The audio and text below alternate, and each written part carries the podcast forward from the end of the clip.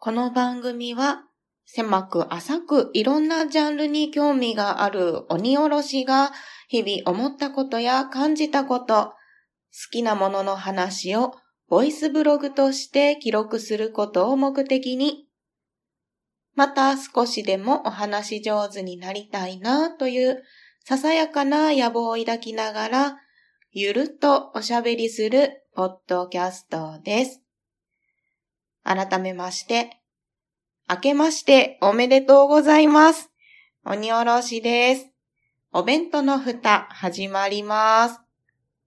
皆様いかがお過ごしでしょうか？そして本日お誕生日の方おめでとうございます。新しい一年になりますように願っております。新年のご挨拶をするには少々日にちが過ぎてしまいましたが、またですね、今年も一年気持ち新たにゆるっとゆるっと配信をして参りたいと思います。はじめの文言もちょこっと変えてみました。またですね、いろいろリニューアルをしていくことがあるかとは思うんですが、お付き合いいただけますと幸いでございます。では今回はですね、このままぬるっとゆるっと本編の方に移って参りたいと思います。お届けしたい内容はですね、この2021年から2022年にかけての年末年始に帰省をしてきましたというお話です。まあ、このご時世でありますので、うん、この年末変えるのは微妙かなっていうところもあったんですけれども、まあ、なんとかね、いろいろなことに気をつけながら変えることができましたので、まあ、その時にあったいろいろなお話をできたらなと思います。この度の規制はですね、2021年の12月25日から1月2日までのなんと9日間ですね、お休みをいただくことができまして、関西の方に帰省をしておりました。でですね、かなりローカルなお話が多めになるかと思います。はじめにそれだけお伝えしておこうと思います。あ、そういうところがあるんだねとか、あ、そんなことがあったのねっていう感じで、まったりと聞いていただければなと思います。はい、といったところで、がっつりですね、一週間以上にわたりまして帰ってきたんですけれども、順番に行きましょうか。まず、12月25日、東京から関西に帰ったお話です。高速バスで帰りました。いろんなね、方法があるんですよ。もちろん新幹線でも帰れますし、飛行機も、でも帰れますし、なんやったら、のんびり青春18切符で帰ろうか、なんていうことも言っておりました。なんですが、まあ、結局ですね、昼間に走っている高速バスに落ち着きました。出発がですね、東京某所のバス停8時でして、向こうに着いたのが夕方の4時ということで、8時間バスの旅でしたね。で、8時にはバスが出発してしまうっていうことで、そのバス停に行くまでの時間も考慮して、朝の7時に家を出ました。普段ですね、私はお布団が大好きなので、なかなか早起きをすることが苦手なんですけれども、頑張ってね、起きましたね。前の日に起きたら、あれとこれとこれして、すぐ出られるっていうシミュレーションもしてから寝ましたね。はい。バスに乗っている工程としましては8時間って言ったんですけれども、途中ですね、サービスエリアでの休憩がありましたので、さほどしんどくはなかったですね。福島県に住んでいた時に、自家用車で自分たちで運転しながら関西に帰っていたことを思えば、運転してもらえるってなんて楽なんだって思いながら、ね、運転手さんに感謝をしながら、のんびりとバスでの時間を過ごさせてもらいました。夫はですね、あれこれ駆使していましたね。iPad にアニメをダウンロードしておいて、今回ダウンロードしていたのは光学機動隊だったんですけど、それをワンシーズン分ダウンロードしておいて、で、自分が持っているスマートフォンで本も読めるし、漫画も読めるし、ポッドキャストも聞くし、で、それぞれに耳とか目がちょこちょこ飽きてきたら、また iPad に戻ってアニメ見て、で、またスマートフォンに戻ってっていうことでね、なかなかその高速バスならではの長時間の時間の使い方っていうのを満喫しておりましたね。私はというとですね、ポッドキャストももちろん聞いていたんですけれども、途中でポータブルバッテリーの充電がなくなってしまったんですよ。なぜならば、夫が iPad 使い、スマートフォンを使い、駆使していたからですね。それで、ポータブルバッテリーの充電がなくなっちゃったから、で、もともと今使ってるね、iPhone もバッテリーの持ちが良くないので、これ以上ポッドキャスト聞いてたら、関西の夫のお家に着くまでに充電が切れてしまうと思って、途中からは本を読んでおりました。なかなか面白い小説でしたので、そちらもですね、いずれこのお弁当の蓋でご紹介できたらなと思います。まあそんな感じでですね、無事に16時頃には京都駅のバス停にですね、着きまして、まあ、そこからさらに電車で移動して、ようやっと夫のお家に帰るということがね、できましたね。初日は本当にその移動だけではありましたが、なかなかバスの旅も楽しかったですね。はい。続きまして、12月26日、2日目ですね。もうこの日は、今回の規制のメインイベントと言っても全く過言ではない。やっとですね、もうずっと会いたかった人たちに会えました。もう、ポッドキャストでね、仲良くしてくださっている方々なんですけれども、マーヤさん、えそして、サッパちゃん、そして、ゆうすけさん、そして、あしよくんとですね、会うことができました。場所はですね、まーやさんのお宅にお邪魔させていただきまして、お昼から夜までパーティーでしたね。いやー楽しかった。お昼はですね、女子会ということで、まーやさんとさっぱちゃんと3人でね、集まっていたんですけれども、シューマイパーティーをしました。ブルーノというですね、ホットプレートとたこ焼き器がついている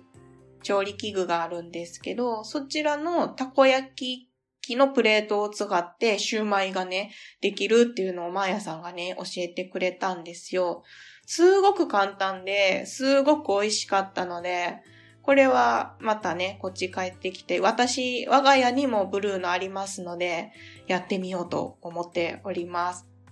その後、途中から足湯くんが来はって、もう早速ね、ワインを開けて早速飲んでやったんですけど、ダークサイドミステリーっていう NHK の番組になるのかな？のゾンビの秘密っていうのがあっ それをみんなで見て、ゾンビ映画の歴史とか、ゾンビの三原則とか あれめっちゃ面白かったですね。みんなでね、結構がっつり夢中になって見ておりました。あとはそうですね、そうそう、マヤさんが手作りされたシュトーレン、クリスマスのお菓子をいただいたりとか、あと、サッパちゃんは絵を描くのがすごく上手なんですけど、26日のそのパーティーのね、内容をライブドローイングで絵にしてくれたりとか、そうで、夜にゆうすけさんがね、合流しはったんですけど、その時に、まーやさんがね、いろいろタコッパの、その後はたこ焼きパーティーしたんですけど、タコパの準備をしてくださってるのを見ながら、みんなでシャークインパクトっていうカードゲーム、ボードゲームですね、をやったりとか もうなんかひたすらに遊んでおりました。うん、めっちゃ楽しかった。直接お会いするのは初めましてやったんですけど、普段、ポッドキャストを聞いていたりですとか、オンラインで交流をしたことがあったりとか、そういうので、まあ、初めましてだけど最初からね、ずっとお友達みたいな感じで、うん、むっちゃ楽しい時間をね、過ごすことができました。でも帰らないといけないのが寂しかった。はい、本当に楽しい一日になりました。こうやってね、関西に帰った時も仲良くしてもらえるね、人たちがいるっていうのは、本当に本当に嬉しいことだなと思います。ポッドキャストを始めた理由の一つに、そのポッドキャストをで繋がった方にお会いしに行きたいっていうのが私の中でずっとありますので、それがね、まず一つ叶ったなっていうのがね、ありましたね。はい、本当にたくさんごちそうさまでございました。ありがとうございました。またですね、しばらくもしかしたらね、帰りがたい状況になるかもしれないですけれども、また帰れた暁にはですね、遊んでいただけますと嬉しいです。はい、本当にありがとうございました。というところで、12月26日の話ですね。まだ2日目。おしゃべりたいことがたくさんある。続きまして、3日目、12月27日ですね。この日はですね、夫と二人で出かけました。大阪市は北区にあります造幣局にですね、行ってまいりました。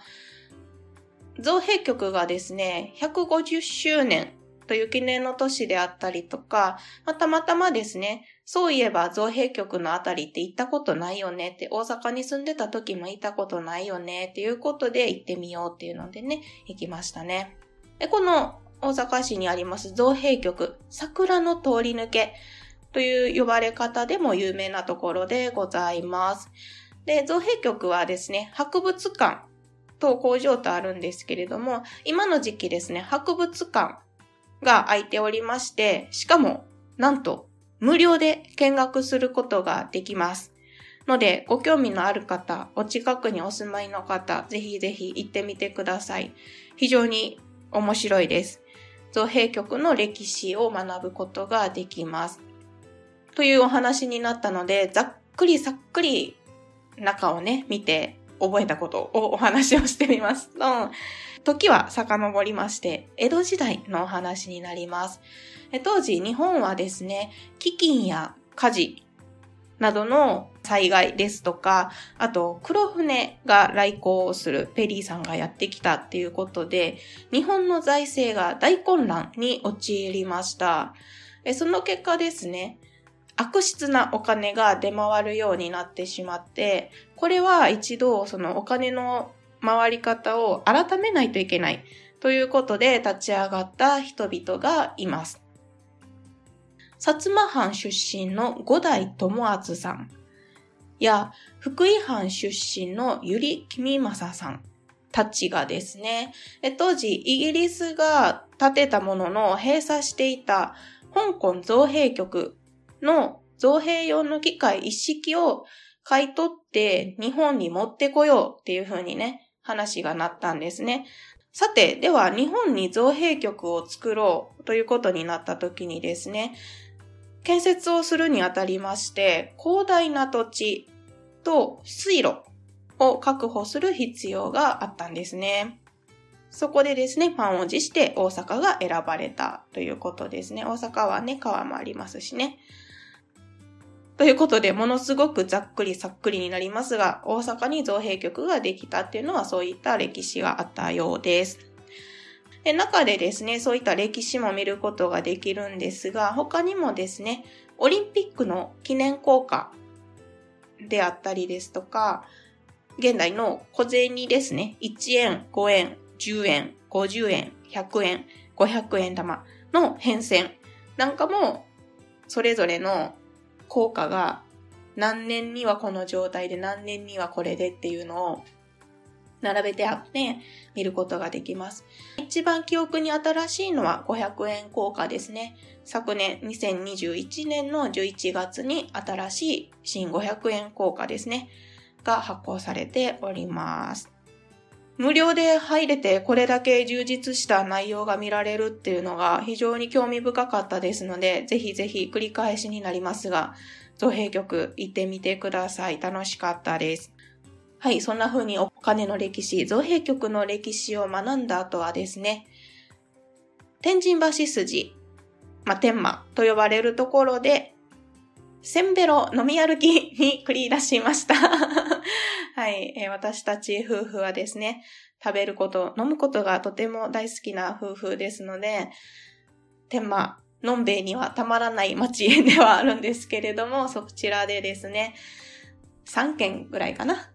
存分に楽しんでまいりました。天神橋筋商店街もですね、日本で最も長い商店街ということで有名なところでございます。まあ、お酒や食べ物が美味しいものが多いのはもちろん他にもですね、お店もたくさんあって、非常に見応えがある、歩きがいのある商店街でございます。大変賑わっている商店街でございます。元気がもらえる街でございます。ぜひぜひ行ってみてください。はい。といったところが12月27日のお話でございました。どんどん行きますよ。続きまして、12月28日ですね。こちらではですね、夫のお母さん、義理のお母さんですね。お母さんと妹ちゃんとお出かけをしてきました。場所はですね、梅田近辺だったんですけれども、はじめはランチをしようということで、超ディープなお寿司屋さんに行きました。吉野寿司というお寿司屋さんなんですけれども、えー、阪急梅田駅と JR 大阪駅の連絡するところにマクドナルドがあるんですね。超ローカルな話なんですけど、そう、マクドナルドがあって、で、そこの角と言いますか、筋と言いますか、に、新梅田食堂街っていう食堂街の道は道と書いて、新梅田食堂街っていうね、ご飯屋さんがたくさんある通りがあるんですけれども、その近くにあるお寿司屋さんです。ここのね、お寿司がめちゃくちゃ美味しかったんですよ。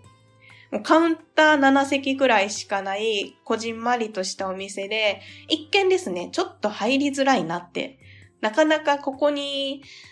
一人二人で入る勇気はないなっていうところなんですけれども、以前ですね、その妹ちゃんとお母さんが、ちょっとここ入ってみようってなったらしくって入ってみたら大当たりなお店やったから、鬼おろしちゃんも連れて行ってあげるって言ってね、連れて行ってくれたんですよ。まあ、よかったですね。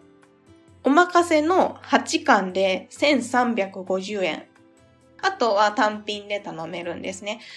なので、とっても安いっていうわけではないんですけれども、一つ一つのネタが 本当に美味しかった。美味しいしか言ってないんですけど。あと、白子ポン酢とかね。もう白子も好きなんですけど、ほんのりあったかい白子ポン酢だったんですよ。もうそれが、こう、絵も言われぬまったり感を出しておりまして、本当に美味しかった。うん。この時はね、お母さんと妹ちゃんと3人で行ったので、またね、機会があったら、夫も連れて行ってあげたいなって思うくらい、すごくディープないい場所を教えてもらいました。ぜひぜひ、お近くにお住まいの方、ご興味のある方、行ってみてください。なんかね、大人な気分を味わえます はい。えそしてこれは余談なんですけれども、同じく新梅田食堂街の、あれは角に当たるのかな？まあ、その周辺にあるんですけど、アンパン屋というアンパン専門店があるんですよ。全部ひらがなでアンパン屋っていうお店がね、あるんですけど、ここのアンパンも種類が豊富でシンプルに美味しいです。休みの日なんかは本当に並んでる学生の頃ね、大阪に住んでた時に、まあ、梅田に行ったら、ここは一回寄って帰るっていうぐらいね、ここのアンパン美味しいので、ぜひぜひ行ってみてください。はい、そんな風にですね、お寿司を堪能した後は、もう女性が3人集まれば何をするか、お買い物です。もうショッピングをしまくりました。ウィンドウショッピングから実際にお買い物まで本当に楽しみました。行った場所はですね、梅田にあります。まあ、大阪駅、JR 大阪駅からの方が近い、あの辺ですね。はい。ルクアイーレという場所です。ルクは1100って書いて、ルクはいいレって読むところなんですけど、ここをブラブラしましたね。いろんなお店が入っているので、一日中そこでお買い物できるんじゃないかなっていうぐらい広い場所です。ここで気になったお店は、Perfume Oil Factory っていう香水ですね、をいろいろ試せたっていうところと、あとはイヤリングが欲しかったので、そういったね、アクセサリー屋さん、雑貨屋さんをブラブラ巡ったっていうところですかね。そうでね、お買い物をね、してて、で、気に入ったイヤリングがあったんですよ。で、それを、これにしますって言って買おうとしたら、お母さんがプレゼントをしてくれました。もうなんかせっかく来たからって、なかなか一緒にね、お出かけするのもできないからって言って、プレゼントをね、してくれたんですよ。もう本当に、本当にありがたかった。嬉しかったですね。うん。で、妹ちゃんとも何がいいかな、あれがいいかな、とか言いながらブラブラ見てたら、ドラえもんのグッズを売っているお店というかコーナーがあったんですね。で、そこで、え、あれ可愛いなって言って、その時はもう可愛いなって言って素通りしたんですけど、後で、パって、鬼おろしちゃんはいって言って、なんと、こっそりですね、私がそのお母さんとイヤリングの会計のとこ行ったりとかしてる間に、妹ちゃんがドラえもんのハンドタオルを買ってくれてたんですよ。もう、もうありがたい、嬉しい。うん。気配りの塊みたいな、本当にいい子なんです、妹ちゃん。うん。こんなお姉ちゃんでごめんなさいねって思うぐらい、本当にいい子なんですよ。はい、そんな風にですね、お買い物を楽しみました。時間はあっという間に過ぎていきます。夜もね、更けてきましたらば、せっかくやから、お父さんと、兄ちゃん、まあ夫ですね。もう、一緒に読んで出てこれるんやったら、一緒にご飯食べようやって言って、鬼おろし、夫系大集合 しましたはい、場所はですね、梅田から京橋の方に移ったんですけれども、その京橋でね、みんなでご飯を食べました。富士っていう割烹、日本料理屋さんなんですけれども、そちらにね、行きました。このお店はですね、その日本料理のお店っていうことで、日本酒が豊富だったりとか、あと日本酒を頼むと、杯をね、選べるんですよ。好きなの使ってくださいって言って、杯を選べるっていうのがね、いいなと思いました。あと、そう、ここで美味しかったのが、なんと焼きそばが美味しいんです。牛すじ入りの焼きそばなんですけど、これが美味しかったですね。以前、お母さんたちが来た時に、焼きそばあるんやってって言って頼んでみたら、これが美味しかったっていうので、またね、教えてもらったんですけど、本当になんだろうな、旨味がこう凝縮されているような焼きそばだけど、お上品な焼きそばっていう感じで、語彙力全くないですけど、こういうところで美味しい焼きそば食べられるんだっていう意外性もあってね、非常に良かったです。京橋もね、美味しいお店、リーズナブルなお店ね、たくさんあるので、またね、開拓してみたい街だなと思います。はい。といったところでですね、一日ごとに振り返ってみているんですが、なんと、このあたりで30分近くなっておりますので、一旦ここで切らせていただきたいと思います。え鬼おろしの年末年始帰省レポ、今回は前編といたしまして、